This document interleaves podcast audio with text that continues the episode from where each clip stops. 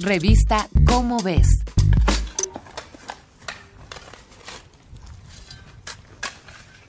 Normalmente la palabra fósil nos hace pensar en el esqueleto de un dinosaurio o en alguien que se toma su tiempo para completar su lista de materias.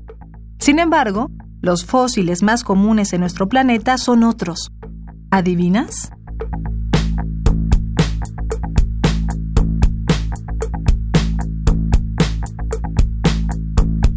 Los trilobites son una clase de artrópodos, parientes lejanos de los arácnidos, que vivieron en los mares del Paleozoico hace entre 540 y 250 millones de años.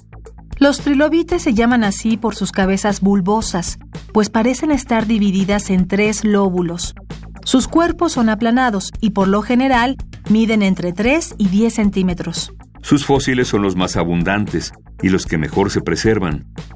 Pues bien, estas pequeñas criaturas y lo que sus fósiles nos han permitido saber de ellas han llamado la atención de un número nada pequeño de científicos, coleccionistas y aficionados.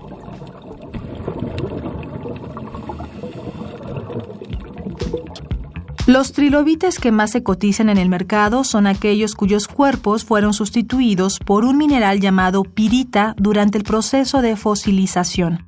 Gracias a los ejemplares piritizados, que son los que más preservan los detalles, sabemos que los trilobites tenían antenas y otro tipo de tejidos blandos como los cercos anales. Sin embargo, lo que seguía siendo un absoluto misterio hasta hace poco era el modo en que se reproducían. El enigma lo resolvieron las observaciones de un aficionado, Marcus Martin. Martin vive en Estados Unidos donde se dedica a las finanzas. Su pasión por los trilobites comenzó a temprana edad, pues su familia los coleccionaba. Por mucho tiempo el hobby de Martin ha sido ir a un terreno donde abundan los trilobites piritizados para buscar los ejemplares más extraordinarios.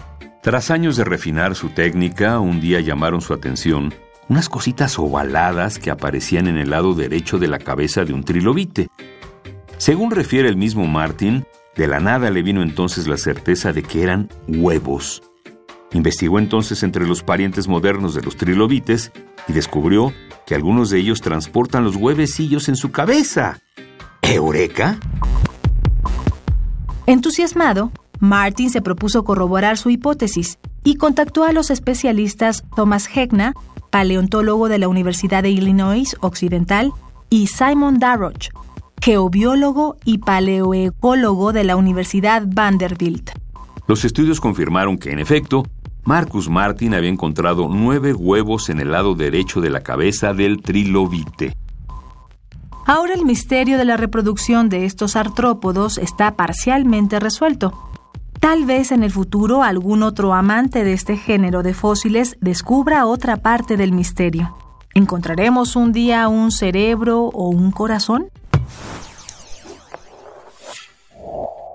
Esta fue una coproducción de Radio UNAM la Dirección General de Divulgación de la Ciencia de la UNAM, basada en el artículo Trilobites de Maya Miret. Si te interesa coleccionar trilobites, consulta la revista Cómo ves, la publicación mensual de divulgación científica de la UNAM.